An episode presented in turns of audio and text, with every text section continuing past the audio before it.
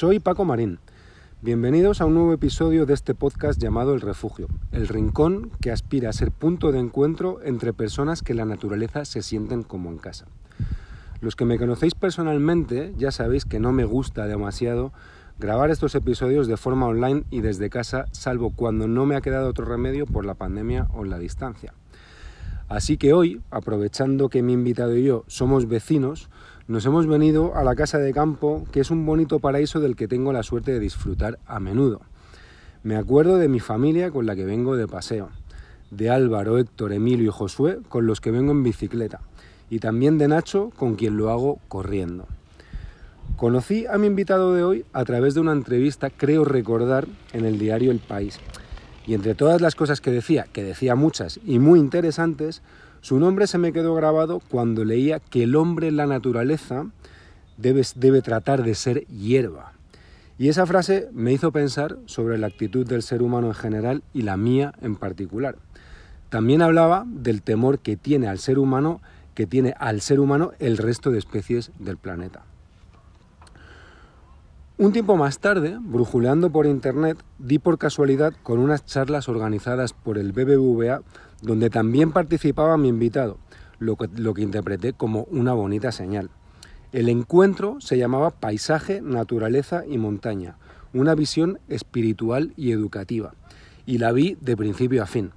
Me llamó la atención, además de su inmensa sabiduría, la ternura y pasión con la que habla del paisaje y las montañas. Por último, Isa López, una amiga con la que hablo con relativa frecuencia a través de las redes, me reenvió la charla de BBVA a sabiendas de que me iba a encantar. Y no se equivocaba. Esa fue la última señal que me invitó a buscar su email y ponerme en contacto con él. Se trata nada más y nada menos que de Eduardo Martínez de Pisón, geógrafo, catedrático de geografía, alpinista, escritor y una denominación que a mí me encanta que es la de poeta del paisaje. Premio Nacional de Medio Ambiente a, a principios de los 90 y sin duda otro de los grandes referentes del naturalismo en España. Eduardo, bienvenido. Muchas gracias por, tu generosidad al aceptar mi invitación y compartir este agradable paseo eh, por la casa de campo. Muchas gracias a ti por estar donde estoy y tener ocasión de tener una charla que supongo que va a ser agradable. Eso espero. Eh, siempre empiezo mis entrevistas para este podcast con la misma pregunta, eh, ya que creo que todos, a todos los invitados eh, os une un vínculo especial con la naturaleza que de alguna manera habéis ido fortaleciendo a lo largo de vuestra vida.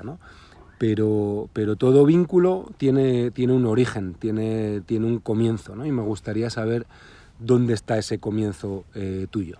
Sí, puede ser muy remoto. Lo que pasa es que fue una lucecita que luego se apagó. Eh, yendo con mi familia por la zona del lago de Sanabria y la Peña Trevinca, eh, yo vi por primera vez eh, unas montañas que me dejaron fascinado. No había visto nunca nada, ni, ni siquiera en una película. Eh, yo era muy, muy pequeño. Entonces, a partir de ahí eso no se borró, lo que pasa es que luego la vida no me llevó por zonas de montaña, sino más bien por llanuras, que también tienen su encanto, sin la más mínima duda. Pero mm, yo recuerdo que en otra ocasión también desde las llanuras se mm, vislumbraba en la lontananza las montañas de Guardo y hablaron de que había bosques, de que había osos, de que había lobos y nos dimos la vuelta. Y yo me quedé con la sensación de algo incumplido. Yo quería estar donde hubiera bosques, donde hubiera osos y donde hubiera lobos. Apetecía. Pero era muy atractivo para un niño, ¿no? Más allá de... Claro, mucho más que la llanura. Y entonces eh, aquello fue eh, verdaderamente el principio de una deuda que nunca que se acababa de pagar. Y luego, posteriormente, ya viviendo en Zaragoza, eh, con unos amigos, nos fuimos a recorrer el Pirineo y a partir de ahí pues se me apareció eh, la montaña. Aquí estoy, ¿no? Y no, no, ha cesado de estar presente desde ese momento en el cual se volvió el hecho próximo, el hecho cercano, y no solamente no decepcionó a esas expectativas de niño, sino que además lo llenó de cosas que yo no podía ni pensar que existían, y sobre todo que era la enorme belleza, la enorme belleza de aquel lugar natural, la belleza de las cascadas del Pirineo, de la nieve, de los roquedales abruptos, de los cañones con los ríos bramando. Bueno, aquello fue verdaderamente eh, cautivador y me cautivó para siempre. Y entonces yo he sido montañero y he sido sobre todo un amante y un escrutador de las montañas, de los paisajes de montaña. Eh, de hecho, hablas de ser un sujeto, que fue una frase que me hizo mucha gracia, hablas de ser un sujeto poseído por las montañas, ¿no? Y, además me, llama la atención porque eso quiere decir que las montañas te poseen a ti y no tú a ellas, ¿no? Que, el ser humano tiende siempre como a, apropiarse de las cosas y, en tu frase lo que dices es justo lo contrario, ¿no? Sino que son, son las montañas las que te poseen a ti. Sí, no eres un conquistador, sino un conquistado. Eso es la, la realidad, conquistado por el paisaje y por las calidades de ese paisaje y lo influyentes que son en tu, en tu vida, en tu experiencia vital, ¿no? no solamente una experiencia científica o una experiencia eh, incluso literaria, no, no, tu experiencia vital, el estar vivo en ese, en ese mundo y pertenecer a él. Esa sensación de pertenencia al paisaje es fundamental porque entonces no, no es, efectivamente no te pertenece el paisaje a ti, sino que tú le perteneces a él y la comunicación que hay en ese momento con lo que te rodea es extraordinaria. Eh, muchas veces he contado que las montañas me saludan cuando llego, hombre Eduardo, estás aquí de nuevo. Y tengo la sensación de que, eh, eh, de que establezco un diálogo con las cosas, que me reconocen las, las montañas, que soy reconocido por ellas. Bueno, ya sé que es una ilusión, es una figura poética, pero me encanta pensarlo y, entonces yo también las saludo y contesto a, a sus palabras, ¿no? hay piedras que hablan. Bueno, es esa sensación de estar en casa, ¿no? De, la familiaridad, ¿no? Eh, que, que, uno puede sentir al estar en ese lugar donde, donde es feliz, ¿no? Sí, eh, la sensación absoluta de, naturalidad, de espontaneidad, no hay nada forzado. Eh, hay como una especie de empatía con la realidad que te rodea, con todo lo que tienes delante y lo que tienes detrás, allí donde, donde te encuentras. Y si además es un terreno que ya conoces y repites y la cascada es la misma y la revuelta del camino es igual, pues todo eso te satisface de una manera muy profunda porque efectivamente te encuentras en tu sitio, ese es tu lugar, porque en aquello que decía Ortega de que yo soy yo y mis circunstancias, yo puedo decir que yo soy yo y mi paisaje. Em, ¿Cuánto tiene de, innato y cuánto tiene de educación? Me explico. O sea, el, eh, cuando uno se siente un privilegiado cuando, cuando tiene ese vínculo con la naturaleza, em, pero no uno no sabe muy bien a qué se debe, ¿no? Porque por un lado piensas, esto, esto a mí me lo, me lo enseñó mi padre hace cuando yo era niño, eh, pero por otro lado uno piensa que puede tener una sensibilidad especial cuando, por ejemplo, en una familia de hermanos que han sido todos educados de la misma manera, eh, pues igual uno, dos, eh, o con suerte todos, eh, tienen ese vínculo, pero dices, bueno, si yo les he enseñado lo mismo, yo pienso en mis hijos, que tengo tres, digo, bueno, el día de mañana los tres, y a, y a los tres les, les muestro, digamos, mi amor por la naturaleza, pero no sé si cuando ellos sean adultos ese vínculo va a permanecer o no, ¿no? Creo que puede que en unos sí y en otros no. ¿Cuánto hay de innato y cuánto hay de educación? Es muy difícil hacer un balance, pero eh, es cierto que puede haber una predisposición y una sensibilidad especial eh, para encontrarte con, lo, con, el mundo natural, mm, eh, una aptitud también para ello, pero en porque te encuentras bien, porque eso te devuelve eh, gozo, porque hay una cuestión fundamental, es que esto no es dramático, esto es alegre, esto es simpático. Y entonces ese gozo lo vives intensamente más que quizá que otros gozos. Pero también hay una cuestión de educación. Tú te vas haciendo a lo largo del tiempo, a lo largo de, de tus años, vas leyendo, si lees a un amuno te enteras de ciertas calidades de lo que es Gredos que tú no habías eh, captado eh, a bote pronto, si lees a Machado encuentras que Urbiones de una manera y los destellos de la primavera en Soriana adquieren otro carácter y así sucesivamente. Entonces también si te vas educando, igual que te puedes educar en la música o te puedes educar en la pintura o te puedes educar en la ciencia, si te vas educando en la sensibilidad, entonces acaba por ocurrir que el espectáculo es exactamente el mismo para todos, pero no son los mismos los espectadores. Y eso sí pasa. Entonces hay gente que ve, pues por riqueza de conocimientos, más cosas en la naturaleza o por riqueza de sensibilidad obtiene mayores beneficios vivenciales que otros que no los tienen. Hay gente que tiene ante la naturaleza una respuesta más pragmática, otros una respuesta más dura, más tosca, hay gente que es capaz de escribir un poema. Esa es, la pura realidad. Y había un alpinista inglés mmm, que decía que el paisaje en realidad eh, tiene que ver con el instrumento musical que todos llevamos en la mente. Dice, solamente que unos tienen una orquesta sinfónica y otros un organillo.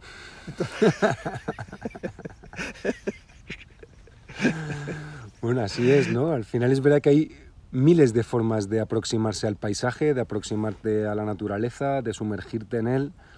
Y hilando con esto, Claro, eh, uno puede hacerlo a través de la fotografía, a través del alpinismo, a través del deporte, a través de la, literatura, a través de la música, puede hacerlo con los ojos, puede hacerlo con el olfato, puede hacerlo con los oídos, ¿no? como, lo, como lo hace Carlos de Ita. Yo no tengo ninguna formación en ese sentido, mi formación es jurídica, aunque me dedica a la fotografía. ¿Qué ven los ojos de un, de un geógrafo que entiendo que, eres, que, tienes mucha ventaja sobre, sobre el resto, ¿no? ¿Qué ven los ojos de un geógrafo en un mismo lugar que unos ojos como los míos no ven? Eh, ese lenguaje con que te hablan las piedras que he dicho antes y se te hacen amigas las piedras, eh, eh, tiene un aprendizaje. Es decir, es una lengua como el inglés o como puede ser el alemán o como puede ser cualquier otra lengua. Entonces, si tú aprendes la lengua en que están escritas las cosas de la naturaleza y con las cuales se expresan, esto estableces el diálogo en sus términos, en lo que ellos son y en lo que ellos te dicen. Y ese es el lenguaje que aprende el geógrafo. Luego lo puede utilizar de una forma u de otra, porque hay geógrafos de todo tipo y habrá gente que tenga más sensibilidad poética y otros menos, pero el hecho es que el, geógrafo lo primero que hace es aprender el idioma en que están escritas las cosas de la Tierra. Y ese es un aprendizaje mm, riguroso, exigente, que requiere, eh, pues eso, estudios, requiere mucho contacto pero un contacto metódico, un contacto sistemático con lo que es eh, la realidad natural. Y una vez que lo has aprendido y te familiarizas, las cosas además no solamente te hablan, sino que son como de tu familia. Las cosas eh, las reconoces el rostro. igual que cuando tienes una familia y sabes quién es Pedro y quién es Juana, pues eh, lógicamente también sabes lo que es una flor o lo que es una piedra. Y entonces esa familiaridad y esa, esa distinción te va permitiendo un enriquecimiento ¿Qué es lo que procuras transmitir a los alumnos? A los alumnos les puedes enseñar cosas en clase, pero en el campo les enseñas todo. Todo lo que hay en ese campo, claro, está limitado a él, pero si viajas un poco, pues ya lo vas compensando. Y entonces el alumno también se tiene como familiares, hace familiares ese trozo de neis que aparece o aquella cuarcita y sabe el significado que adquiere en la conformación del conjunto, porque los paisajes en principio son una configuración geográfica del territorio y luego ya hay más, hay la imagen que se tiene y la cultura que se arroja sobre ellos, pero en principio es la configuración. Entonces tú aprendes a saber cómo está configurado aquello y cómo funciona. Ese es un paisaje eh, que se mueve a cierta velocidad, porque hay paisajes lentos y hay paisajes rápidos, pues eh, también aprendes cuáles son los mecanismos de ese movimiento, aprendes lo que es la dinámica del paisaje y eso es muy importante para entender eh, lo que es el paso de las estaciones, lo que es la variabilidad, lo que es la erosión, lo que es la colonización vegetal, qué sé yo, cantidad de cosas, ¿no? lo que es el clima que al fin y al cabo es turbulento ¿no? sobre cualquier lugar, pero sobre todo en montañas. Entonces, aprendiendo esas cosas, te vas eh, afianzando en lo que es la modulación temporal del paisaje. El paisaje también es tiempo, no es un corte que, paras como si hicieras una foto o pintaras un cuadro. Eso es cine. El paisaje es cine, es decir, va transcurriendo fotograma a fotograma en el tiempo y se va desarrollando como una historia.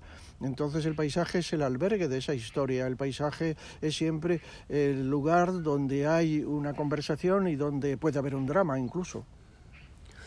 Y especialmente en las montañas, ¿no? Ese dinamismo por, por el tema meteorológico, esencialmente en las montañas, uno de los principales atractivos para mí es como uno en una sola mañana o simplemente en una o dos horas el paisaje cambia de manera constante desde que la niebla baja, se mueve, sale el sol, entra la lluvia, un poco de nieve, ¿no? Al final es quizá lo que hace de la montaña también un sitio, un sitio peligroso, pero desde mi punto de vista un sitio muy especial, ¿no? Sí, una montaña es una montaña y es mil montañas. Y en una mañana puede ocurrirte, pero si vas a lo largo del año y a lo largo de los años, esa montaña siempre te sorprende siempre es la misma y siempre te sorprende y siempre encuentras cosas nuevas, ¿no? Hay que tener una virtud en la montaña que es insistir ser perseverante, volver sobre los sitios, volver en invierno, volver en verano, volver eh, al cabo de 10 años, insistir.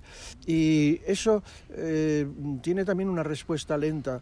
Había un autor que escribía que las montañas tenían conversación entre ellas, que hablaban, pero que hablaban tan lentamente que no las podías distinguir esas conversaciones, porque son conversaciones de milenios, pero transformado en lo que yo quiero decir es que si tú insistes sobre una montaña, acabas cogiendo esa conversación que dura milenios, acabas pillándola. Y en una montaña puedes leer millones de años. Eso es, eso es una gran hermosura eh, que tiene la mirada del paisaje que de repente puedes ver en, en el Everest el mar que fue porque fue un mar.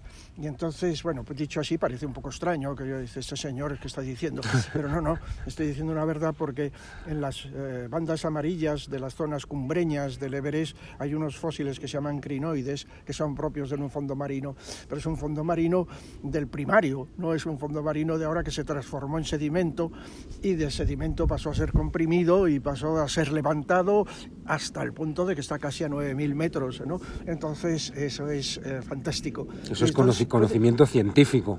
Eso es el conocimiento científico que también puede tener mucho de conocimiento literario, porque tú puedes, eh, estas cosas eh, requieren cierta imaginación. Es decir, no solamente mm, había una frase eh, de Machado que decía, la verdad no es solo la verdad, la verdad también se inventa.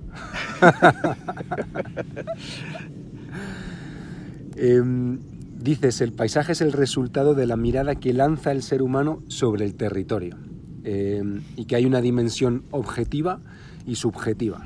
Eh, ¿qué, quiere, ¿Qué quiere decir esto? El paisaje mm, es una especie de construcción que tú haces sobre una realidad objetiva pero eh, tú elevas el territorio, que es pragmático, es el solar, lo elevas a la categoría de paisaje cuando le lanzas una cierta mirada que se podría llamar cultural, que está impregnada por el arte, el arte literario, el arte musical, eh, porque tú has oído, por ejemplo, la Sinfonía Alpina, o, el arte pictórico, porque has visto cuadros que te han enseñado a ver las luces de la montaña, los colores de la montaña y los identificas, es decir, que has tenido un aprendizaje. Entonces, esa, eh, esa transformación que tú haces del territorio en paisaje es una elevación de civilización.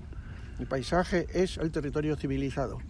Se podría decir de esa manera, tú le lanzas una cobertura de civilización. Entonces es la mirada y el oído y el tacto y el olfato y la sensibilidad y la cultura del hombre lo que vuelven al territorio paisaje, es decir, le dan un grado superior de entidad. Entonces hay que buscar los paisajes, no solamente quedarse en los territorios, que al fin y al cabo está muy bien, pero no tienen más que una connotación meramente realista, objetiva. Aparte del realismo o verismo que tú puedes practicar, puedes añadir algo. Un pintor eh, pinta eh, el Guadarrama, pinta Peñalara un día. Y entonces tú te quedas asombrado del cuadro, vas al lugar donde lo pintó y ves de otra manera Peñalara porque te ha enseñado. ¿Por qué? Porque tuvo la capacidad de saber ver. Eso es saber ver y saber convertir en paisaje lo que no era más que un lugar, simplemente. Y un lugar que mucha gente habrá pasado por allí, eh, o no mirándolo, o mirándolo indiferente, o pasándolo desapercibido. Y sin embargo, el pintor supo ver la grandeza, la majestuosidad, la combinación de colores, las luces y sacarle partido a todo eso.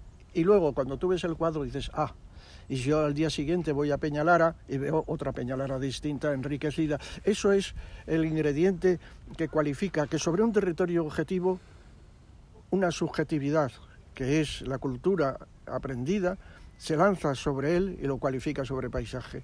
Entonces los hombres civilizados debemos ver paisajes. Esa es la conclusión. Y no debemos ver solo solares. Esa es la, conclusión que, sin embargo, eh, por mucho que se predique, es poco practicada. Bueno, eso pasa, ¿no? En un grupo de cuatro o cinco personas que están en un mismo lugar, eh, natural, en la montaña.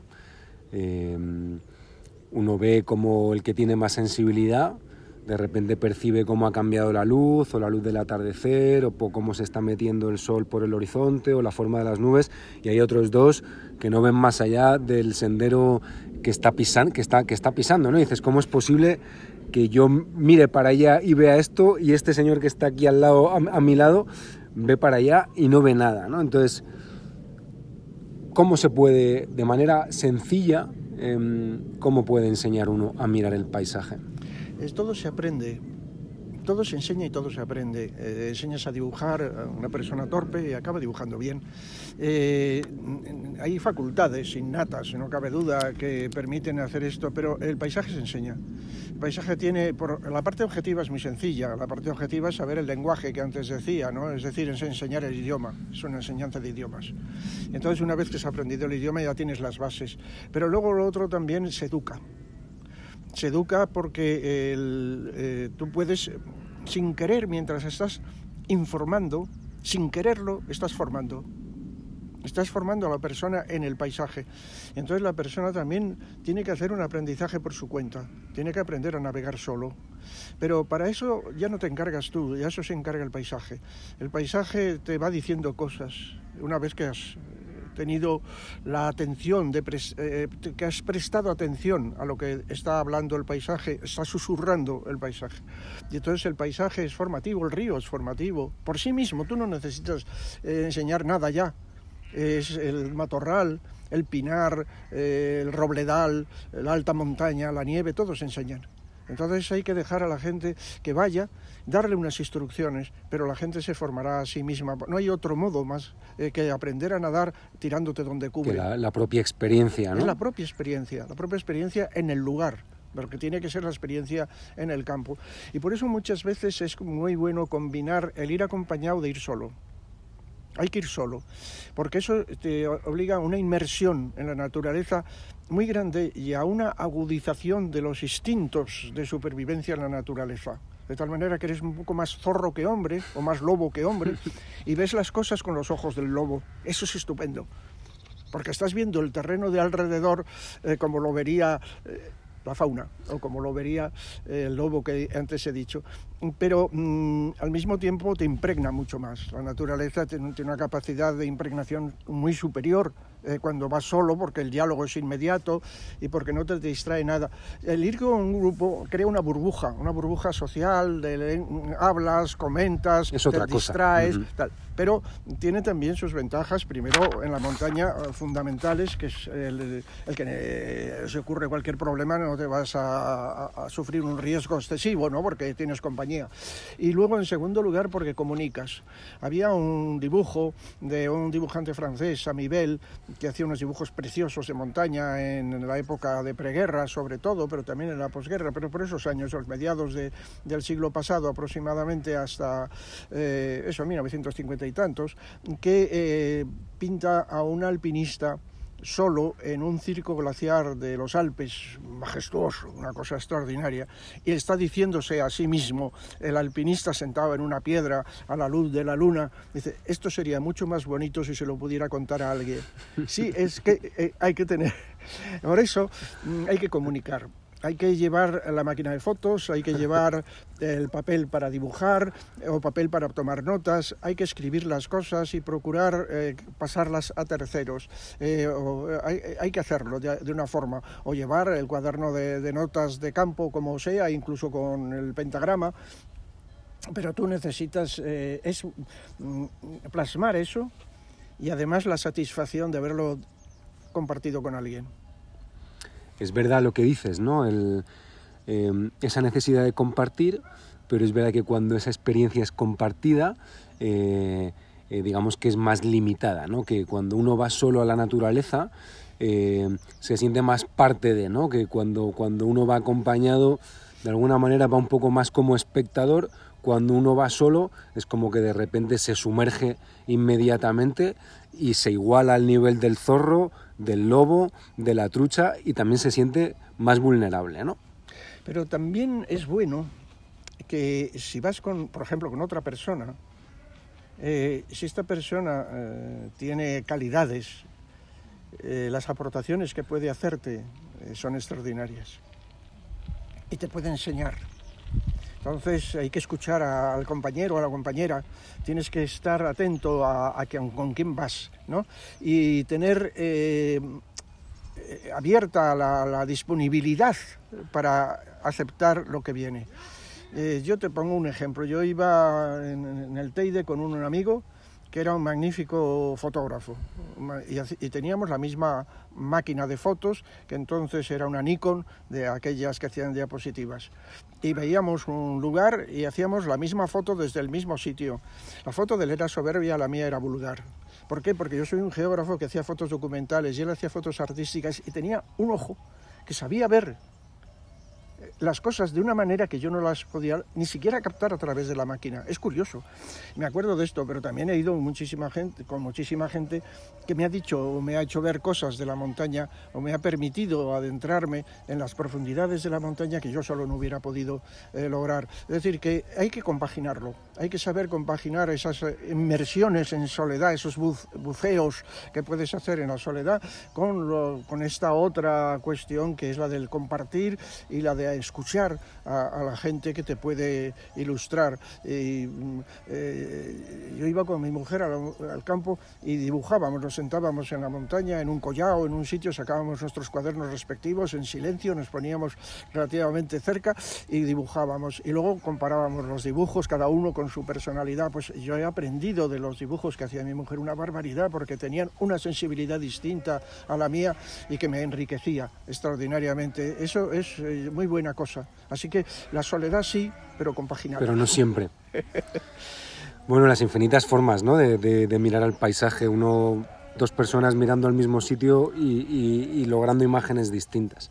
Tenemos a las ovejas a 10 metritos de nosotros que han venido, han venido a visitarnos. Eh, así que le, van a añadir un toque pues muy, muy, muy auténtico a este episodio. Guadarrama, Gredos, Pirineos, Alpes, Andes, Himalaya, Karakorum, Polo Norte, Antártida, Alaska y probablemente me deje un montón.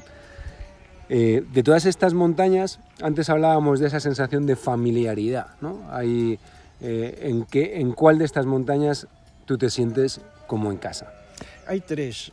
Una de ellas es principalmente el Pirineo, otra es el Guadarrama y otra es el Teide son las que me siento más en casa, es decir, como más naturalizado. Yo soy eh, no solamente guadarramista, sino guadarrameño, no solamente soy pirineísta, sino pirenaico y soy teideano. Entonces eh, mm, me siento eh, completamente entregado, pero quizá el Pirineo, porque fue donde descubrí la montaña y la tengo con las primeras vivencias más lúcidas de lo que es estar metido en la alta montaña y por la belleza extraordinaria que tiene, es mi montaña de las montañas, el Pirineo.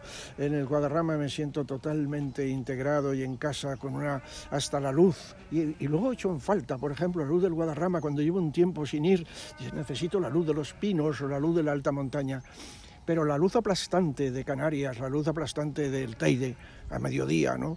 Eso también es una vivencia que trabajé tanto en el Teide, he estado tanto, he querido tanto esa montaña que verdaderamente eh, lo aprecio de una forma bárbara.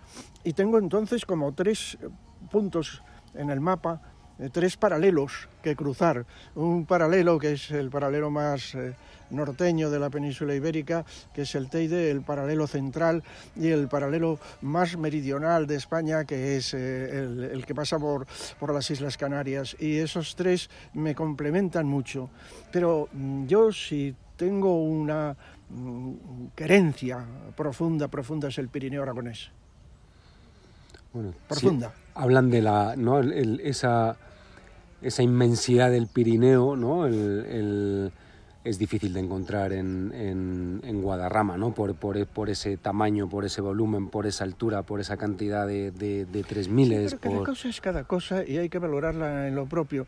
¿Por qué yo valoro tanto al Pirineo y he estado en el Himalaya y sin embargo no estoy valorando de la misma manera vivencialmente al Himalaya? Pues porque es, cada cosa es cada cosa y el Himalaya es soberbio pero es soberbio en lo suyo y el Pirineo en lo suyo, pero yo lo ato a mis propias vivencias personales, a mi propia vida, a mi propia biografía.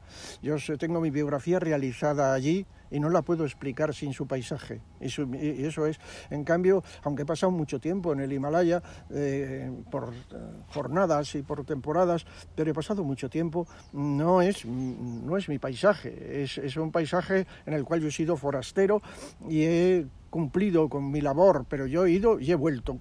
Eh, ¿De dónde he ido del Pirineo? ¿A dónde he vuelto al Pirineo? Es decir, es eh, mi casa. Es, mi casa como en el extraterrestre, esa es mi casa, ¿no? Mi casa está aquí, no, no allí, está aquí. Y efectivamente el Pirineo es eh, lo suyo, pero el Guadarrama, con ser más pequeño, es sin embargo indomesticable. El Guadarrama es eh, extraordinario y tiene sus propias finuras. El Guadarrama es una montaña enormemente elegante, extraordinariamente elegante. Eso es una cosa que es difícil de, explicar por qué es así, pero es así tiene esa finura, esa mesura extraordinaria de, la montaña, a pesar de que, bueno, también tiene sus riscos, a pesar de que tiene muchas cumbres romas y pandas, sin embargo también tiene sus riscos, ahí está la pedriza para demostrarlo, ¿no? Como con sus laberintos extraordinarios en el granito, en un paisaje de una originalidad eh, notable, ¿no? Por eso, y porque eh, es la cuna de muchos nobles pensamientos y de muchos sosiegos. es la isla a la cual han llegado muchos náufragos espirituales, al Guadarrama, porque está cerca de Madrid, está cerca de Segovia, pero hay menos naufragios, yo creo, en Segovia que en Madrid. Pues, pues eh, el Guadarrama merece ser defendido y merece ser cultivado primorosamente, cuidado primorosamente. Y entonces por eso el Guadarrama tenía que ser también un lugar de esmero, un lugar de protección, un lugar de paisaje y no de solar. A los que nos gusta subir montañas eh, disfrutamos mucho de todo el proceso, ¿no? de, la preparación, del ascenso, de la cumbre o la cima ¿no? y luego también el descenso. Pero todos hemos tenido esa, sensación en un momento de, fatiga, de dificultad, de, apuro, el pensar muy brevemente em, qué hacemos aquí, ¿no? Como, como quién me manda a, venir aquí. Pero la realidad es que lo consideramos que forma parte del proceso. Em, ¿Cómo se explica esto frente a esas personas que te dicen qué necesidad tienes de ir a la montaña en invierno, qué necesidad tienes de pegarte esta paliza eh, con lo bien que se está en casa, ¿no? ¿Cómo, cómo se explica?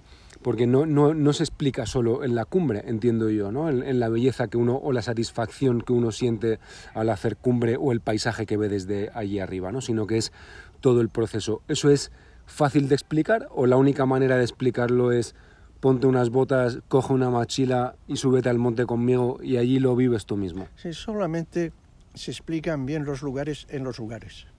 No hay modo de hacerlo de otro modo. Hay que tener la vivencia, hay que irse y eso prácticamente es intransferible a no ser que tengas unas dotes de literarias eh, absolutamente soberbias y geniales. Entonces eso es muy muy difícil, pero eh, sí se puede decir, por lo menos en la medida de lo posible, sí se puede decir que mm, la montaña es vida. Eh, por supuesto que es vida, puesto que vives allí y además tienes largas temporadas, a veces te tiras cuatro meses en una expedición o te tirabas, porque las cosas han cambiado últimamente, pero mm, la montaña es vida con intensidad, en un estado de intensidad extraordinario.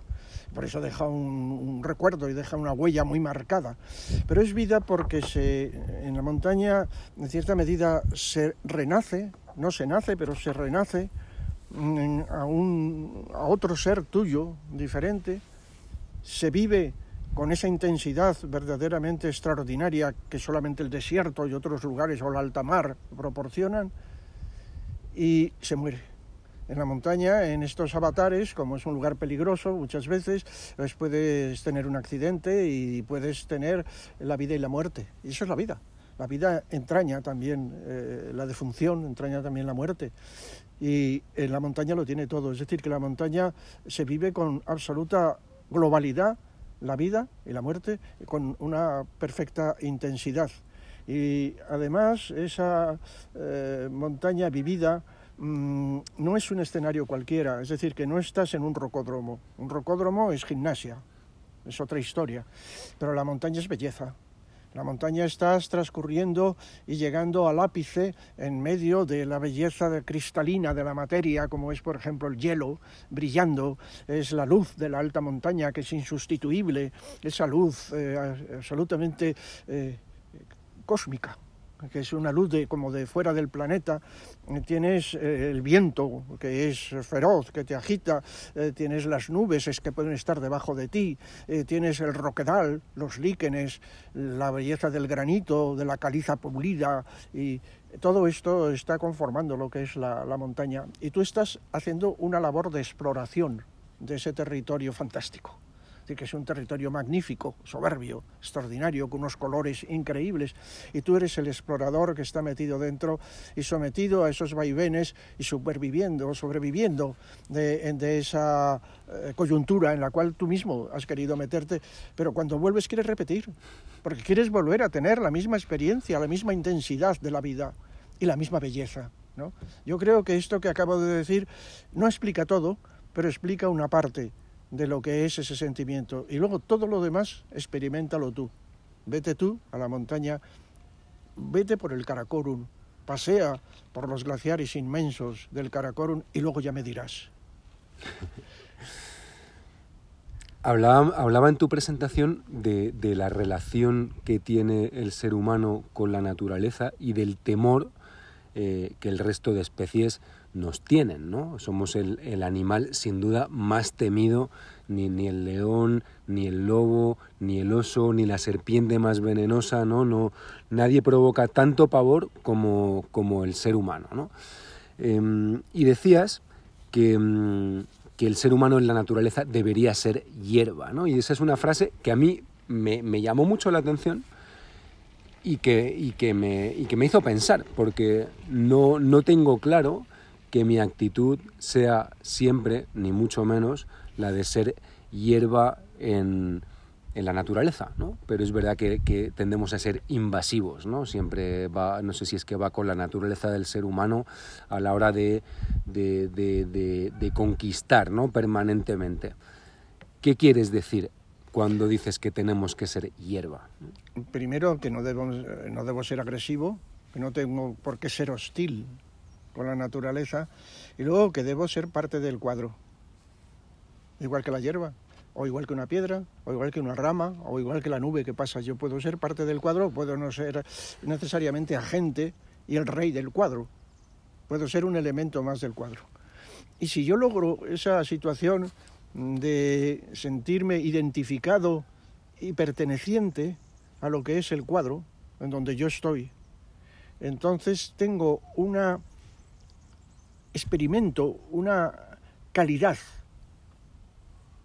en mi actitud y en mi posición en la naturaleza que no he experimentado antes.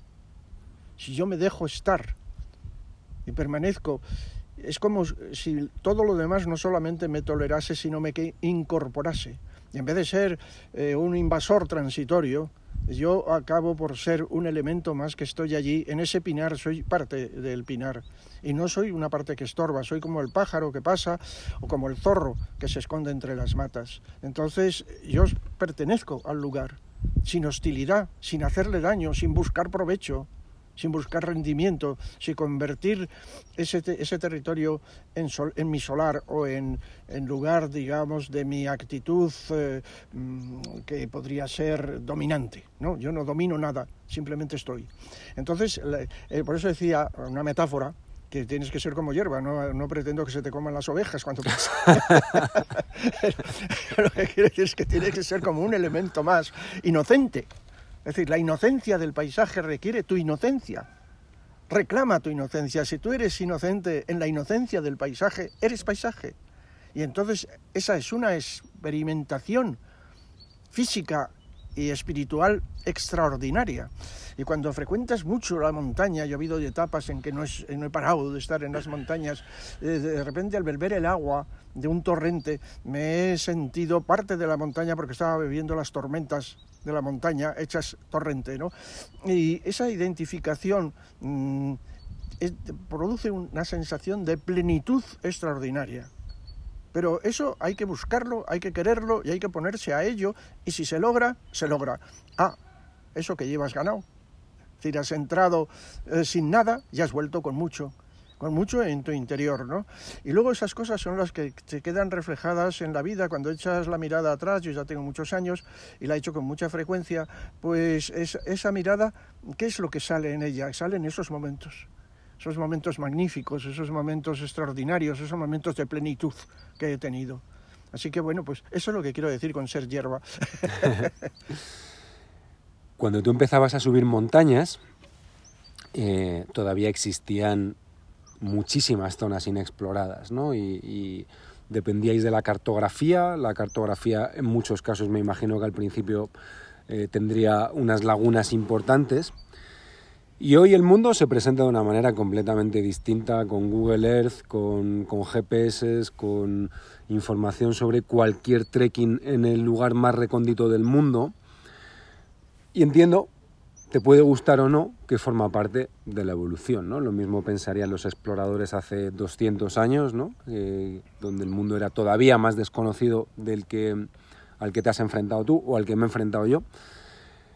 Pero cómo cambia esto, ¿no? Que, que, miramos al pasado con nostalgia. Eh, eh, Hablábamos antes ¿no? de esos lugares que hace 20 años todavía uno podía encontrar cierta soledad y hoy en día están más que descubiertos y excesivamente visitados.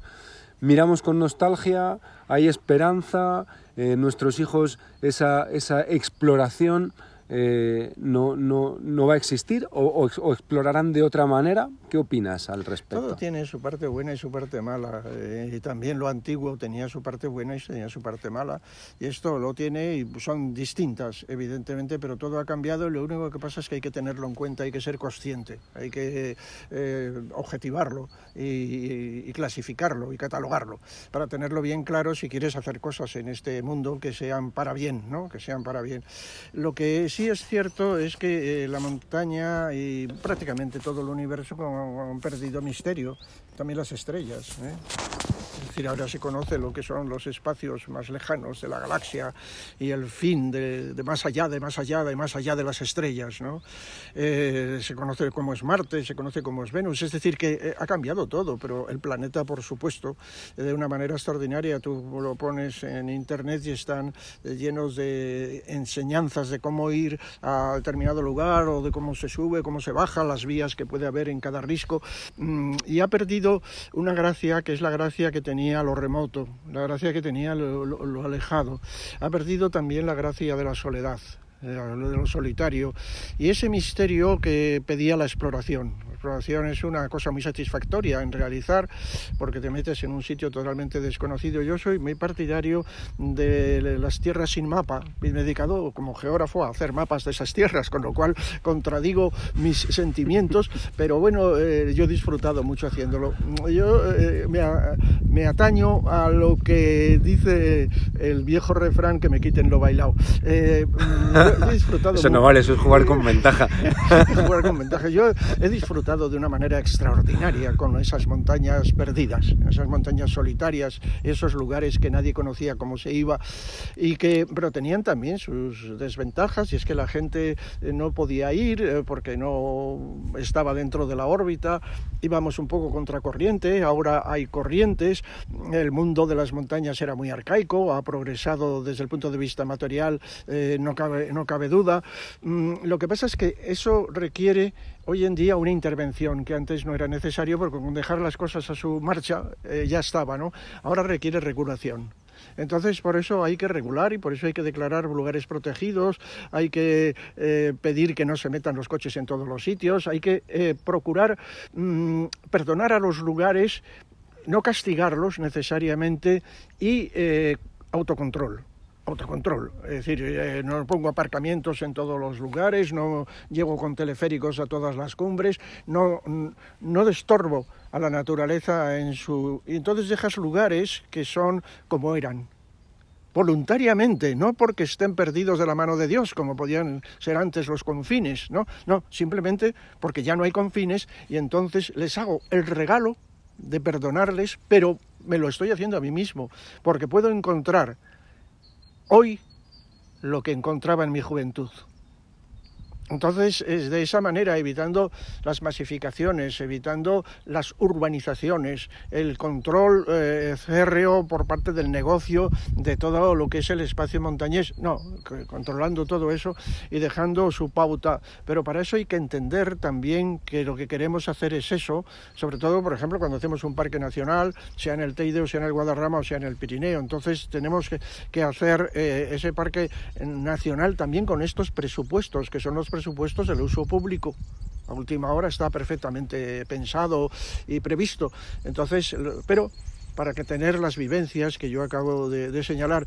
Pero no obstante, mm, el mundo es como es y además, eh, que somos? Una hormiguita en, en, este mundo, no podemos tampoco, aunque estuviéramos en contra, afrontar esas cosas, pero sí que podemos hacer lo posible para evitar que se pierdan los valores.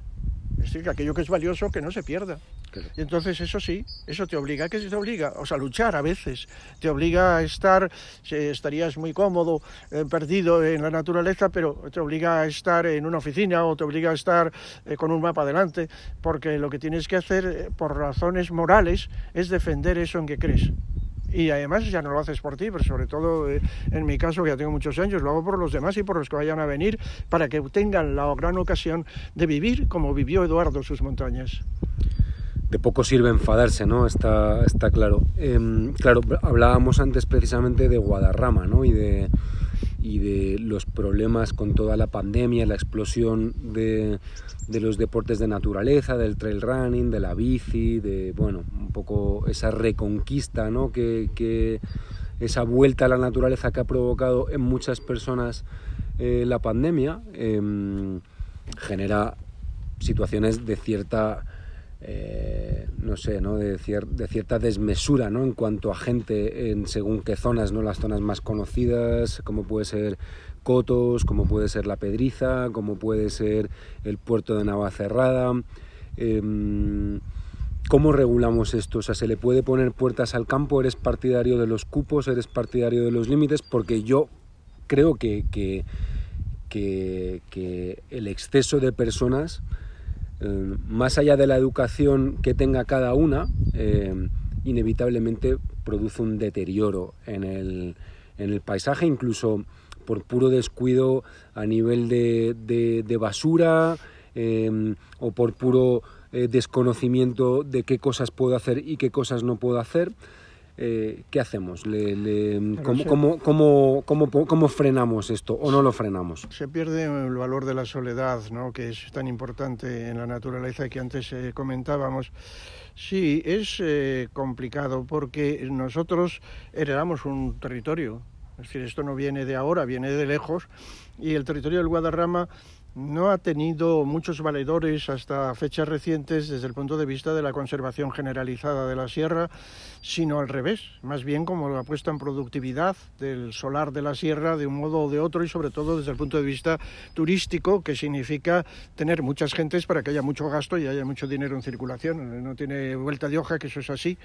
Y además teniendo una ciudad millonaria al lado, pues con más motivo, pues el problema de uso público se convierte en algo muy importante y además el uso público es bueno, porque es que quiero decir que, si queremos formar a la gente en la naturaleza, pues tiene que entrar en contacto con la naturaleza, pero en determinado escenario de la naturaleza, no en un escenario eh, alterado. Eso eh, está perfectamente claro. Entonces lo que tenemos que hacer es eh, compulsar cómo es el fenómeno, cómo es la situación y procurar ponerle remedio orientando la situación y orientando la visita de otro modo, de un modo que sea el más aproximado a aquel ideal que nosotros queremos.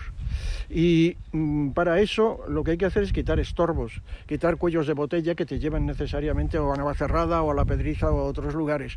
Pero la dispersión tampoco es buena porque entonces lo que haces es eh, generalizar el problema, puedes eh, dar lugar a una cosa contraria. Entonces lo que hay que hacer es eh, poner eh, lo que se llaman aparcamientos disuasivos en lugares próximos, inmediatos a la sierra, de buen consumo, donde haya restaurantes, donde haya eh, los elementos que busca la mayor parte de la gente y al mismo tiempo aire libre, procurar que haya no solamente una sierra dura, sino una sierra amable, por la cual se puede ir con los niños, se puede ir paseando, que, pero sin embargo estar al aire libre, con el aire fresco, que es lo que busca la mayor parte de la gente, y tener un día agradable en lo que es la naturaleza y no subir al risco del pájaro. Mm. eso es eh, minoritario. Y procurar entonces hacer eh, fórmulas de esparcimiento y de senderos, de crear senderos, por ejemplo, o de mantener los senderos, para que eso pueda ser en una planificación perfectamente pensada de lo que es el terreno, que en este caso es la Sierra de Guadarrama. Bueno, pues entonces planificas la Sierra de Guadarrama palmo a palmo, y eso es perfectamente factible, es cuestión de, dedicarle tiempo y un, cierto esfuerzo mental y un equipo donde haya incluso discusión y debate de opiniones para saber qué se hace con las cosas, para reformar desde el punto de vista ya de que es un parque nacional y de que es extensible, eh, para reformar lo que es eh, la herencia recibida de la Sierra de Guadarrama. Y eso es una cosa factible, aunque complicada. Quiero decir que vamos a poner un aparcamiento en Cercedilla. ¿Dónde? Claro, la finca de fulano, la finca de Mengano, ¿dónde lo pones? Eso cuesta dinero, eso es un problema. Bueno, pero sin embargo vamos a intentarlo, vamos a intentarlo seriamente y vamos a apoyar o a ayudar esas, esas tendencias. Y eso es lo que realmente conviene hacer desde, ese, desde esa perspectiva eh, que acabamos de, señalar, porque es que eh, requiere, lo, lo está pidiendo a gritos, porque el mundo es otro y porque estos lugares que tú regalas no son ni rocódromos, ni son estaciones de invierno, solamente donde ya no nieva, ni cosas por el estilo. Entonces tienes que buscar eh, formulaciones adecuadas al territorio y dejarlas estar no de forma excesivamente prohibitiva ni excesivamente complicada, sino dejarlas estar como quien no quiere la cosa. Y de ese modo no, te das cuenta y, no estropeas la vivencia con carteles de no a no sé qué, no a no sé cuántos, no a no lo otro, porque es que si no, entonces acabas, eh, eh, eh, parece la Dirección General de Tráfico que cada día te lanza una amenaza, ¿no? Y dices, el, coche lo dejo en casa porque es que si no, seguro que me van a poner una multa porque he ido a, un metro más de lo que es debido. Y entonces esto amenaza a la gente y para vivir una naturaleza en sosiego hace falta también un cierto sosiego en la presión que se ejerce sobre las gentes, ¿no? Claro, es, complicado, ¿no? Porque hay, eh, por un lado, eh, no se ama, ¿no? No se cuida lo que no se conoce, ¿no? Entonces es necesario, eh, para que exista esa protección, que la gente tenga acceso a la naturaleza, pero por otro lado también hay un deterioro y entonces si hay deterioro, a veces es verdad que yo tengo la sensación de que la primera decisión de la administración es prohibido este sendero, prohibido el baño, prohibido eh, hacer vivac. Entonces, claro, es difícil encontrar un sano equilibrio entre ambos extremos, ¿no? Es decir, bueno, si queremos que proteger lo que nos queda y conservarlo en, el mejor estado posible, necesitamos que la gente disfrute de él. Pero claro, por otro lado, ese disfrute tiene que, tiene que tener ciertos límites, ¿no? Hay que poner, eh, hay que reglamentarlo de alguna manera para que no nos lo carguemos, porque entonces, claro, si... Pero si- para eso están. Claro. Hay profesionales que se dedican a eso, que son mañana, tarde y noche, están en ello. Es decir, en el momento en el cual una zona está eh, desarbolada y vacía de contenidos o de figuras que la puedan proteger, eh, tienes que salir, el ciudadano tiene que salir a la palestra a, defender lo que sea, una cosa u otra o las dos. Y mm, en el momento en el cual eso está dentro de una oficina, dentro de una dirección, dentro de un personal que son profesionales serios y que saben su oficio, es cuestión suya. Y es cuestión de que esos reglamentos se exijan que se hagan bien y que se formen las cosas como es debido y que se esté además al tanto. Porque cada día surge una cosa nueva, un día surgen las bicis eléctricas, otro día surge otra cosa, ¿no? Y así Sí, las, las- las- los drones, las bicis eléctricas, al Claro, final claro. eso no... Entonces cada, no- cada día surge una cosa, entonces hay que estar dinámico, es decir, que no puedes tener un panorama estático de esto es así, va a durar 15 años, no, no, esto en el mundo de hoy dura tres meses, como los ordenadores. Entonces, Así que es. así que está- no, es que eh, este ordenador tiene un mes, está obsoleto. Bueno, eh, mire usted, eh, yo tengo un coche desde hace 20 años y bueno, pues yo soy obsoleto todo completamente. Bueno, pues esto, los Prug, los porn y todo tienen que eh, no ser obsoletos y estar vivos, estar vivos ah, para cazar eh, las cosas que van surgiendo. Pero, mm, pero ahora hay que descansar un poco y pensar que, la, que buena gente, bien formada y con buen criterio, que como todos eh, nos, podemos- nos equivocamos, también se pueden equivocar, pero que están ahí para eso, están defendiendo, en el caso del Guadarrama en concreto, la naturaleza de la Sierra de Guadarrama. En todo caso, le puedes llamar o le puedes escribir a quien sea, al director del parque, y decirle, oiga, que tengo este, esta cuestión que no la veo clara. Pero, mm, pero ya, alguien, es decir, antes no había nadie. La diferencia es inmensa de lo que había. Había un barco que estaba a la deriva en alta mar, azotado por todos los oleajes, y ahora es un barco que está en el puerto y que lo están calafateando y le están arreglando los mástiles y le están poniendo guapo. Entonces, esta es la, la- diferencia que hay. Entonces, podemos tener, eh, en cierta medida, no digo tranquilidad absoluta, porque en eso no, no, no seríamos buenos ciudadanos, pero sí bastante tranquilidad. Sí, la base, ¿no? Al final la, la base, la base está ya construida, ¿no? El hecho de que se aparque ya uno, uno cambia mucho las cosas. Em, aprovechando tu conocimiento sobre Guadarrama y sobre Gredos, te voy a pedir, y aprovechando que no nos escucha muchísima gente, te voy a pedir que me desveles un par de rincones, de rutas, más allá de los lugares ampliamente conocidos por todos, uno en Guadarrama y otro en Gredos, no tan conocido y que, y que para ti sea un lugar digno de visitar y Sí. especial. Pues fuera de los lugares conocidos, ¿eh? no te voy a decir ni Piñalara ni el Circo del Almanzor. Pero en el caso de la Sierra de Guadarrama, desde Segovia yo se iría hacia el Pinar de la Cebeda y por el Pinar de la Cebeda mm, llegar hasta las cabeceras de- del Eresma. Este sería un, un bellísimo, un bellísimo recorrido extraordinario por un Guadarrama Guadarrama por un guadarrama de luz filtrada en el pinar. Eso además el nombre, el pinar de la Cebeda es precioso, porque es que es el pinar con los acebos, que son dos elementos característicos del guadarrama, pero en cierta medida complementarios. ¿no? El acebo que indica la- el norte, eh, el pinar que indica, bueno, el medio mundo, ¿no? pero también indica el Mediterráneo. Y eh, por lo menos eh, no es este pinar, el pinar mediterráneo, porque es un pinar más bien nórdico también, Mm. pero bueno, es, un- es el pinar es el pinar, es heliófilo, entonces le gusta el sol. Y en- yo haría ese recorrido eh, casi en silencio, con devoción, es un recorrido devoto. El Pinar de la Cebeda fue sitio natural de interés nacional, fue proclamado por ser un lugar vegetal de especial calidad desde el principio, desde los principios de los sitios naturales en los años 30 fue declarado lugar protegido. Entonces, bueno, pues eh, también guarda una buena parte del misterio de la sierra. Es un, es un, sitio desconocido porque nos oye poca gente. Y eh, luego, en el otro, en Gredos, eh, yo me iría mm, por la covacha por la covacha hasta la mira, hasta la, gran cuerda que sube hasta la mira y, a la mira hasta dar vista a los galayos y dar vista a lo que es ese enorme valle y el embalse de Rosarito en la parte de abajo. Es decir, había ido por las zonas peladas, eh, duras, de las eh, barcas glaciares antiguas, pleistocenas, que están en la covacha, hasta subir. Y es un sitio que yo creo que todavía va poca gente. La gente se desvía más a los barrerones y hacia o a las cinco lagunas, que son bellísimos lugar, pero esto, esto es posible.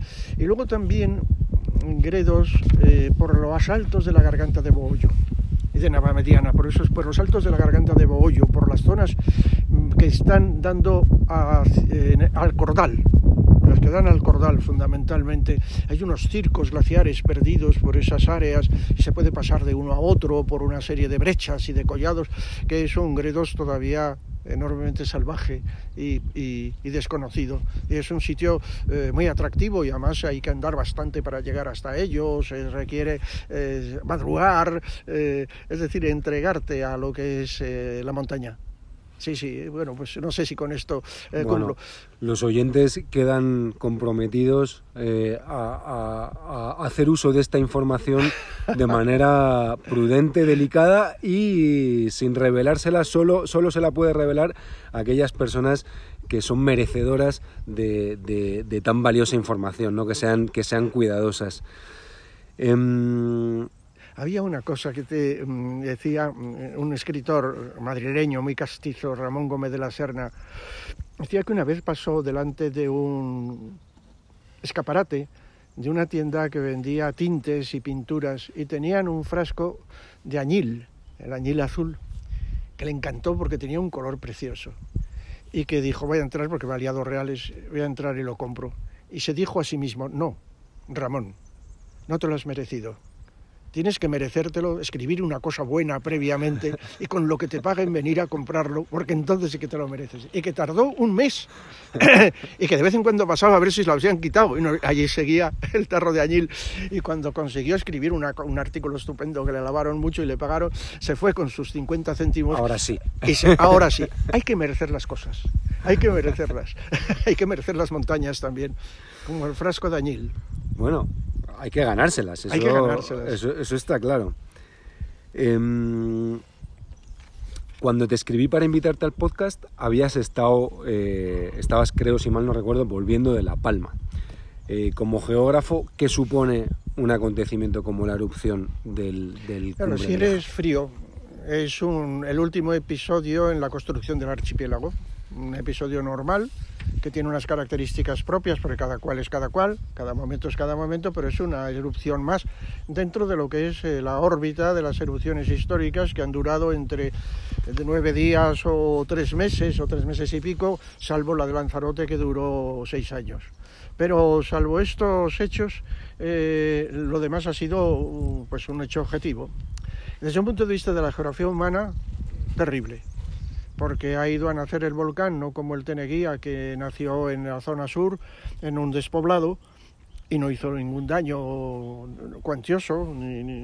Y esta, en cambio, ha ido a nacer en un sitio muy urbanizado, con muchas parcelas agrarias, con mucho ganado, con muchas residencias, y se lo ha llevado todo por delante. Entonces ha sido dolorosísimo, ha sido extraordinariamente doloroso y una agonía ver a la gente de, sacando los enseres de sus casas, como los he visto yo, y llevándolos, pero con un estoicismo extraordinario, fuera dentro de lo que podían y sabiendo que a la mañana siguiente las lavas de una forma irremediable iban a llevarse por delante lo que era, había sido, pues no sé, el objeto de su vida.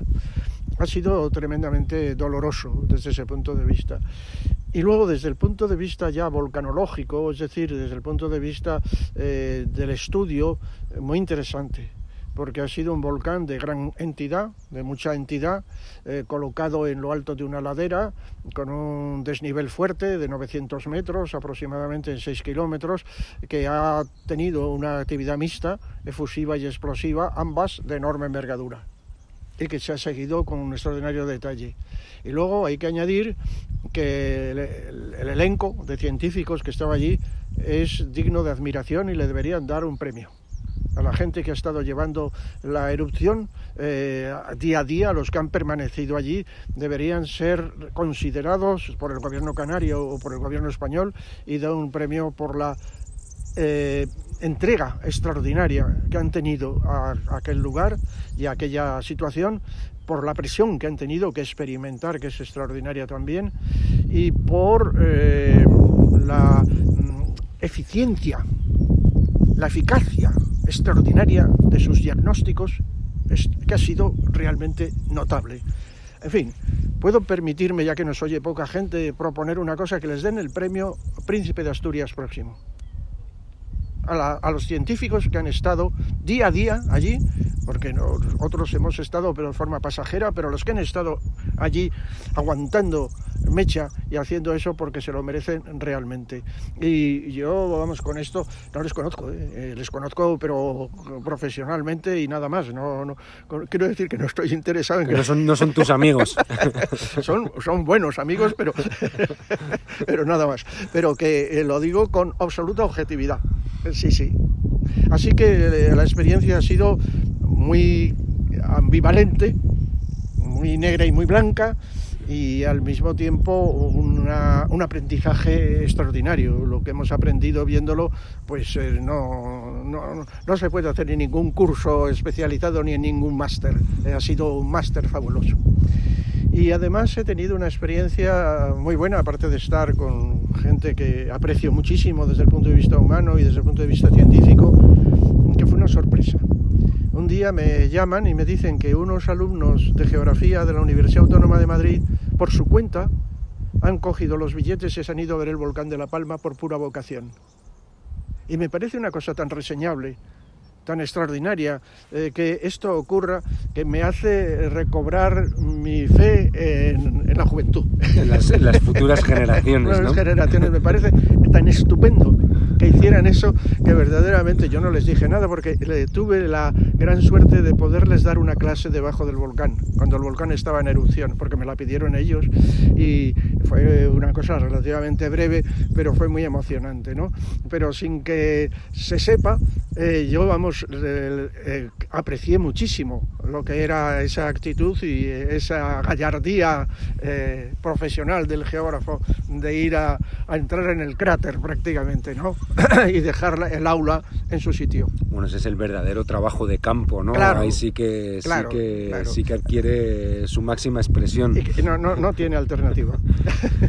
Em, ya para terminar, eh, dos preguntas más. Em, siempre pregunto a mis invitados eh, si son optimistas o pesimistas de cara al futuro del planeta y la verdad que Carlos de Ita eh, y Araujo eh, eran bastante pesimistas al respecto.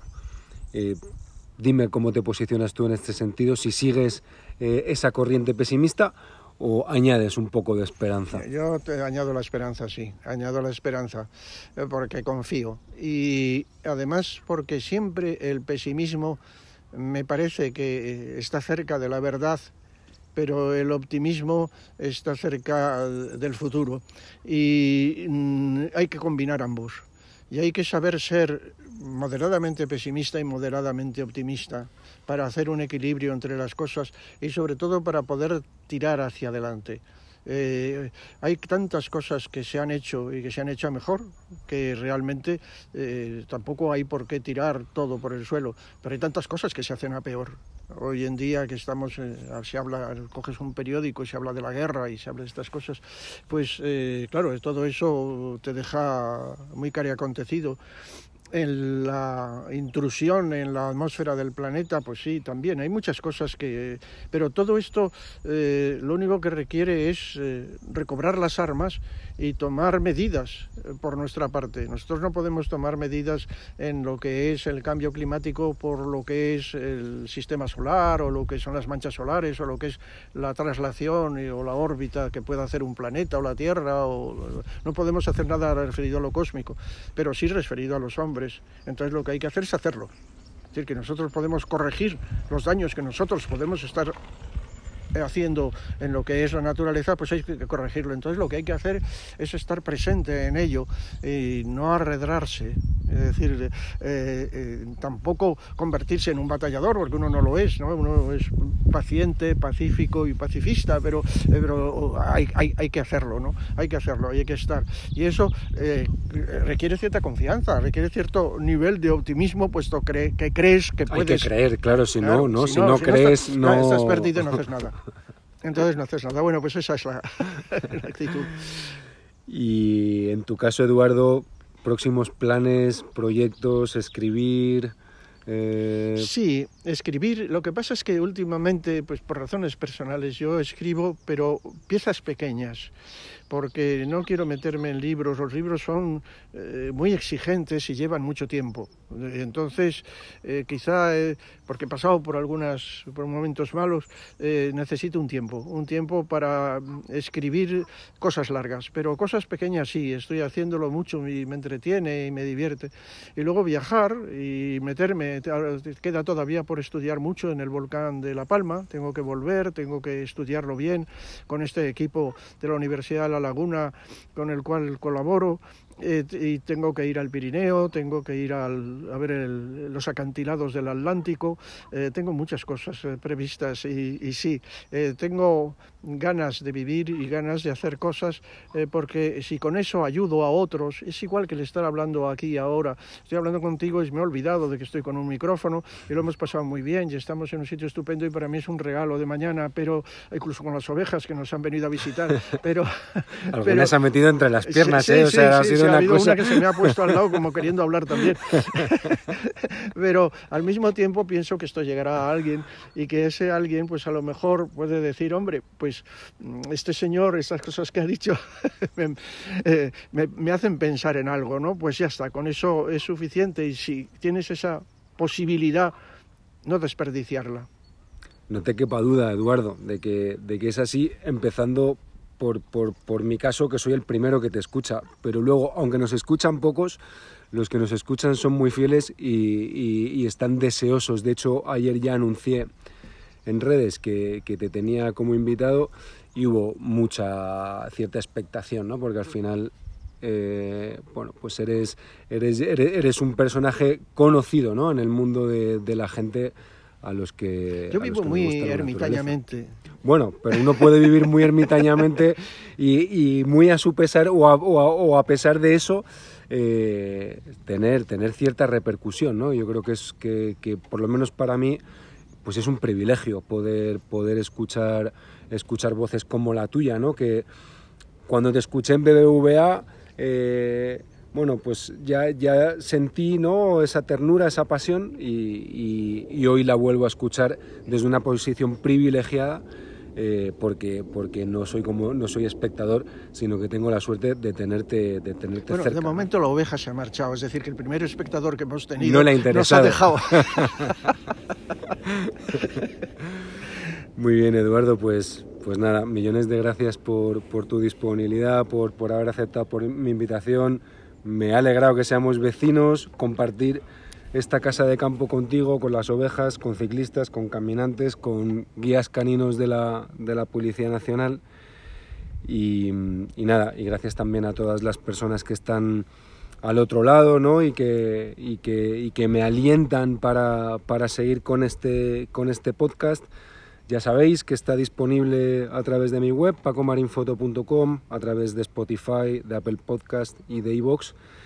Y bueno, no dejéis de, de, darle difusión para hacer que esta comunidad sensible a la naturaleza sea cada vez más grande. Así que nada, nos vemos en el siguiente episodio. Un abrazo a todos.